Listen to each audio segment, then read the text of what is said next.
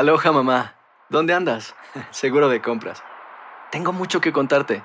Hawái es increíble. He estado de un lado a otro con mi unidad. Todos son súper talentosos. Ya reparamos otro helicóptero Blackhawk y oficialmente formamos nuestro equipo de fútbol. Para la próxima te cuento cómo voy con el surf y me cuentas qué te pareció el podcast que te compartí, ¿ok? Te quiero mucho. Be All You Can Be, visitando goarmy.com diagonal español. Hacer tequila, Don Julio, es como escribir una carta de amor a México. Beber tequila, Don Julio, es como declarar ese amor al mundo entero. Don Julio es el tequila de lujo original, hecho con la misma pasión que recorre las raíces de nuestro país. Porque si no es por amor, ¿para qué? Consume responsablemente. Don Julio Tequila, 40% alcohol por volumen, 2020. Importado por Diageo Americas, New York, New York. When you buy a new house, you might say, Shut the front door! Winning! No, seriously. Shut the front door. We own this house now. but you actually need to say, Like a good neighbor, State Farm is there. That's right. The local State Farm agent is there to help you choose the coverage you need. Welcome to my crib. no one says that anymore, but I don't care. So just remember, like a good neighbor, State Farm is there. State Farm, Bloomington, Illinois. Boost Mobile tiene una gran oferta para que aproveches tu reembolso de impuestos al máximo y te mantengas conectado. Al cambiarte a Boost, recibe un 50% de descuento en tu primer mes de datos ilimitados. O, con un plan ilimitado de 40 dólares, llévate un Samsung Galaxy A15 5G por $39.99. Obtén los mejores teléfonos en las redes 5G más grandes del país. Con Boost Mobile, cambiarse es fácil. Solo visita boostmobile.com. Boost Mobile, sin miedo al éxito. Para clientes nuevos y solamente en línea, requiere AroPay. 50% de descuento en el primer mes requiere un plan de 25 dólares al mes. Aplican otras restricciones. Visita boostmobile.com para detalles. El siguiente podcast es una presentación exclusiva de Euforia On Demand. Esa canción se la voy a dedicar hoy al doctor Mejía en el Día de la Alegría. Sí es. Sí, señor. Gracias por eso. Andreina Gandica nos acompaña en nuestros lujosos estudios en Miami. Moviendo la cadera, moviendo la cadera. Óigame, mis queridos amigos, ustedes saben que hemos estado hablando acerca de, de este invento, le voy a decir, como se dice en el barrio mío, de una copiadora que puede reproducir armas de fuego. Ahora, íbamos a tener, y bueno, tenemos a Wilton Vargas aquí, pero iba a hablar directamente del impacto que iba a tener hoy día esto, pero un juez federal paró todo y dijo, espérate un segundito, no dejen que esto ocurra todavía, esta aplicación no se va a mandar al Internet, no va a ser accesible. Y para hablarnos un poco acerca de eso, aquí está Wilton Vargas desde Puerto Rico. Ustedes ya lo conocen, el maestro en la tecnología. Wilton, bienvenido. Muchas gracias, gracias por- siempre por la oportunidad. Bueno, nosotros que no sabemos mucho, que no somos tan electrónicos o cibernéticos como tú, no comprendemos esta, esta copiadora, hermano. Explica un poco qué es lo que hace esta copiadora que puede reproducir eh, objetos en tercera dimensión. Pues de igual forma que tú puedes eh, crear un documento y entonces pues enviarlo a una impresora y entonces sale el papel. Pues de esa misma forma es, que eh, operan las impresoras 3D o tridimensionales. Es simplemente una manera de que eh, podamos convertir un objeto de algo que veamos en la pantalla a algo físico. Y esto se hace pues por medio de un material de plástico que es como una especie de filamento. So, si tú sabes eh, los, los cordones que le ponemos al trimmer eh, para cortar el césped en nuestros hogares, pues parece al- es algo similar. Entonces esto se pone en esta máquina y por medio de eh, calor y unos movimientos muy precisos, pues entonces se va creando este objeto que resulta tener tres dimensiones, o sea, largo, ancho y alto. Y entonces ahí es que salen eh, pues objetos reales. Ahora, Entonces, Wilton, ¿qué sucede? no, no, ok, perdona, bien repito, cualquier persona puede comprar esta copiadora y después sigue tú con la explicación. Sí, cualquier persona puede comprarla. Vienen de diferentes precios, comenzando en unos eh, de 300 a 500 dólares y bueno, pueden alcanzar eh, las decenas de miles de dólares, hasta 600 mil dólares. Pero este tipo de cosas, pues, eh, eh, su, su, pues, motivo primordial para de, existir es que pues podamos eh, por ejemplo eh, si deseamos tener eh, algo para pues poder colocar mejor nuestro teléfono encima de una de un escritorio, pues entonces lo podemos imprimir. Si eh, una pieza de un equipo, por ejemplo la tapa de, de, de, las de donde van las pilas, de nuestro control remoto se perdió, pues entonces en vez de comprar un control remoto nuevo, pues simplemente imprimimos la, la, la tapa porque es de plástico y muchas otras cosas más. Pero eso dio paso a que la imaginación frondosa del ser humano, como siempre sucede, dijera, ¿y qué tal si podemos imprimir las piezas que conforman un arma de fuego? Y entonces ahí es que surge todo esto. Y de igual forma que tú te puedes conectar a Internet, buscar un archivo, ah, este es el archivo que yo quiero, y descargarlo vía Internet a computadora y almacenarlo en la memoria de esta, pues asimismo existen archivos o planos que permiten que se pueda imprimir o que se pueda entonces enviar a estas impresoras las diferentes piezas que conforman un arma y ahí es donde viene el problema que estamos eh, teniendo. Wilton, estás aclarando poco a poco mis dudas, sobre todo porque me estás hablando de la copia o de la impresión de las piezas de un arma para poder ensamblarlas y que tenga un efecto. ¿Cuál es el propósito de un arma? Pues el dispararla. Mi pregunta es, ¿el efecto de un arma reproducida o copiada en una de estas impresoras 3D tendrá la misma función letal que tiene un arma normal? Sí, sí, Andreina. Mira, de hecho, ya se han hecho estudios que confirman que una eh, un arma eh, impresa en una de estas impresoras 3D tiene la capacidad de eh, penetrar, o sea, las balas que se disparen de estas tienen eh, el, el, efecto similar a un arma convencional. Específicamente, se ha determinado ya que, por ejemplo, una calibre 38, eh, una bala puede penetrar unas 18 pulgadas eh, eh, dentro de, pues, por ejemplo, en la piel humana una bala disparada con un arma de estas tridimensionales impresa en, en, en una impresora 3D puede penetrar hasta 11 pulgadas. So, el daño es real. Estos son armas que pueden convertirse en armas letales, sin duda Sí, alguna. pe- pe- pero Wilton, ¿disparada a qué distancia? Porque la bala tiene una velocidad inicial y una velocidad final. Una trayectoria. Entonces, Claro. Sí, exacto. ¿A qué distancia hay que disparar para que tenga la misma eficacia que una bala de plomo?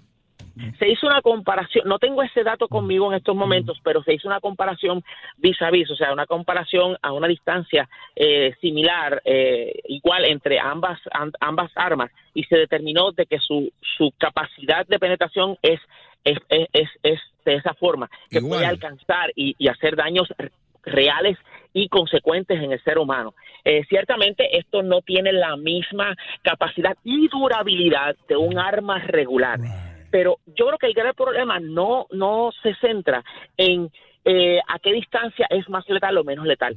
El gran problema que tiene estas armas es, número uno, que una vez alguien descarga en su casa e imprima un arma de estas, no hay número de serie, no hay registro, no hay un background check, so no hay forma de saber que- qué mente está detrás de quien vaya a utilizar esta arma. Y, y puede que no sea detectada por los detectores de, de metal también. Co- correcto, porque por ejemplo, estas armas se o sea, estas armas se desarman, o sea, estas son piezas que tú las imprimes por separado y una vez las montes eh, eh, las unas, pues entonces se convierte en un arma. De igual forma, yo podría pues imprimir todas las piezas, meterlas de forma separada en diferentes bultos, nadie se va a dar cuenta o va a determinar de que eso son piezas de un arma. Y simplemente cuando ya haya pasado el detector de metal o lo que sea, pues entonces la vuelvo a armar. Sí es necesario mencionar de que aunque todas estas eh, estas armas pueden ser impresas, hay una pieza que no puede ser impresa, que es lo que se llama el metal pin, que es lo necesario para pues llevar a cabo el proceso de disparar la bala. Y eso pues sí tiene que ser de metal, porque no hay no hay pieza de plástico que se pueda imprimir en cuanto a eso. Eh, pero yo la podría tener en un empaque totalmente o en una maleta o lo que sea separado. Y entonces después unirla. Y ahí es donde Ahí surge el el problema de la disponibilidad de este tipo de cosas. Roberto, esto- ahora estamos entendiendo un poco mejor. Eh, no es que tú pongas un arma y va a salir por el otro lado un AK-47, tú tienes que desarmar esa arma. Desarmar y entonces componente por componente duplicarlo en la reproductora. Right? Correcto. Pieza y el por pieza. tarda unas 24 horas. Pe- Pero, de imprimirse. pe- pe- pero, Wilton, eh, ¿qué material y en qué forma va ese material? ¿En forma de una pasta, un polvo? ¿Cómo? Porque de alguna manera tiene que, eh, ¿verdad? Eh, eh, ¿Sabes como el, como, el, como el plástico, él lo explicó, como el plástico ese que tú usas para los trimmers, que le pone Mm. ese tipo de consistencia? ¿Entiendes? Como, como lo que, la- como la, la- la soguita para pescar, el, el hilo de pescar, más o menos. Ese material, pero Ese tú lo tienes como en polvo, se le mete en polvo a la máquina. No sé. Y ella lo sintetiza No, o es- cómo. Es un spool. O sea, esto es como un eh, co- como este tipo de Un carrete. de- un carrete, correcto. Viene en carrete, se coloca entonces en la parte de atrás de la impresora, se inserta el filamento y entonces esto llega a esta este head o esta pieza dentro de la impresora que es la que lo mueve eh, en, en un plano horizontal. Entonces las piezas se, se imprimen de abajo hacia arriba, o sea, va tirando capa por capa, capa por capa, hasta que pues toma la altura necesaria y entonces ya ahí pues conforma pues las tres eh, las tres dimensiones, que es la- al alto, el ancho y la altura. Y entonces de ahí es que se sacan las diferentes piezas que conforman entonces en este caso un arma. Ok, a esto se le puso un par. Es El juez, ABS. el juez dijo, no, no se puede. Esto. ¿Qué ¿Tú crees, ¿Quién tú crees que va a ganar aquí? ¿Tú crees que, que, que el gobierno, tú no, bueno, tú como un, un hombre que sabe de tecnología, ¿no crees tú que el gobierno debe de decir, espérate, esto ya se fue demasiado lejos, aquí no van a poder duplicar armas de fuego, no se permite hacer? ¿O esto va a ser algo que en una corte van a ganar la batalla aquellas personas que quieren que esto sea disponible al público?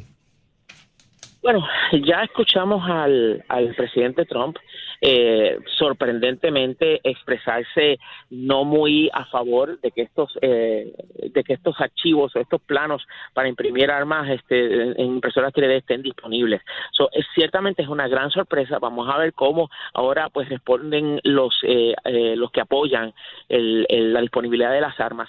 Pero la realidad es que como ha sucedido a través de la historia, no siempre el que algo sea tecnológicamente posible necesariamente deba de significar de que debe de, estar disponible. So, ese tipo de cosas, yo entiendo que eh, los jueces, y particularmente por su trabajo de hacer cumplir las leyes, y el hecho de que hay leyes que ya dicen que pues las armas tienen que eh, ser, eh, eh, pues, ¿cómo se llama? Eh, hacerse disponibles de cierta manera, con ciertos requisitos, etcétera, etcétera. En el caso de armas que se impriman de esta forma, no hay manera ni forma de poder uno rastrearlas.